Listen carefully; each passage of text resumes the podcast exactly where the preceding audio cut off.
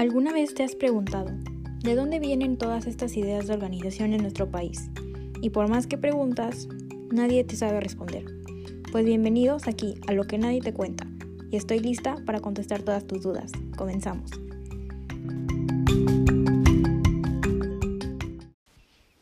Hola, ¿qué tal? Bienvenidos a todos a este espacio de lo que nadie te cuenta.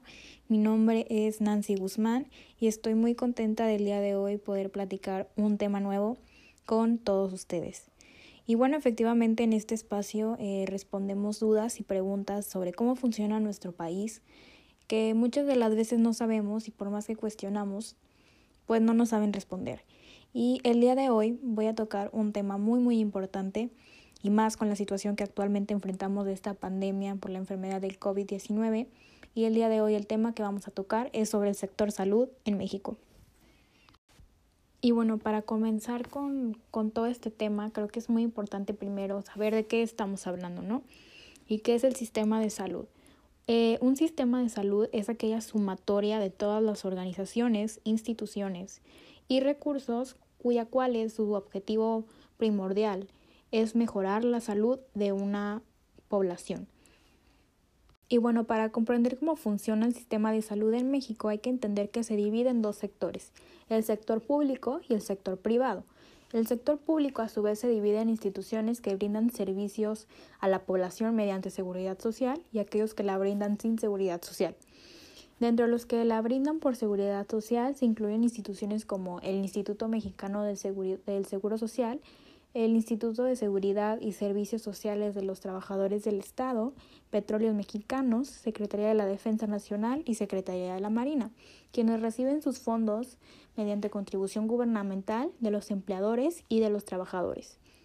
Y bueno, brindan eh, servicios médicos a los usuarios que son trabajadores del sector formal, a las familias de los trabajadores y a aquellos que son jubilados de estas instituciones.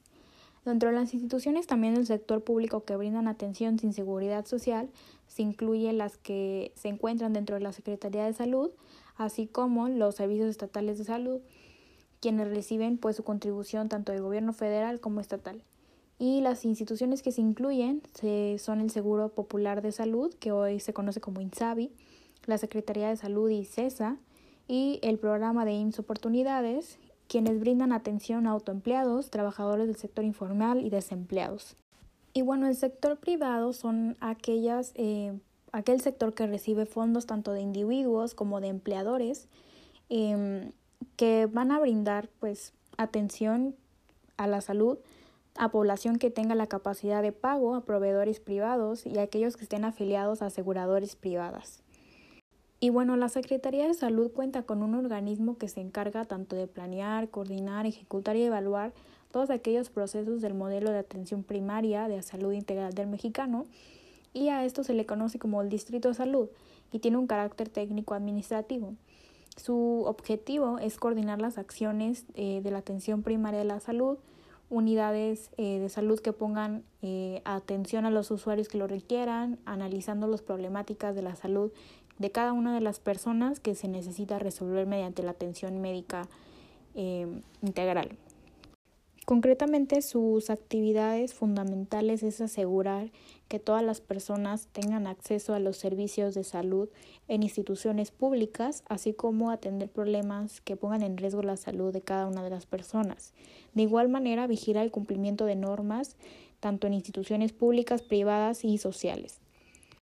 Es importante mencionar que el actual modelo de atención primaria que se tiene hoy brinda un mayor énfasis en las acciones tanto de prevención como de promoción a la salud.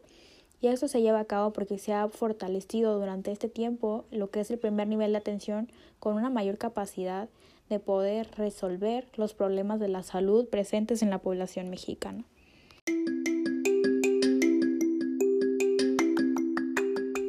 Y bueno, eh, esto es todo por el día de hoy. Para mí es un gusto estar aquí con ustedes englobando los puntos primordiales sobre lo que es el sistema de salud aquí en México, que para mí es fundamental que como mexicanos sepamos de qué trata y cómo funciona, porque es nuestro derecho y es esencial que, lo conozcamos.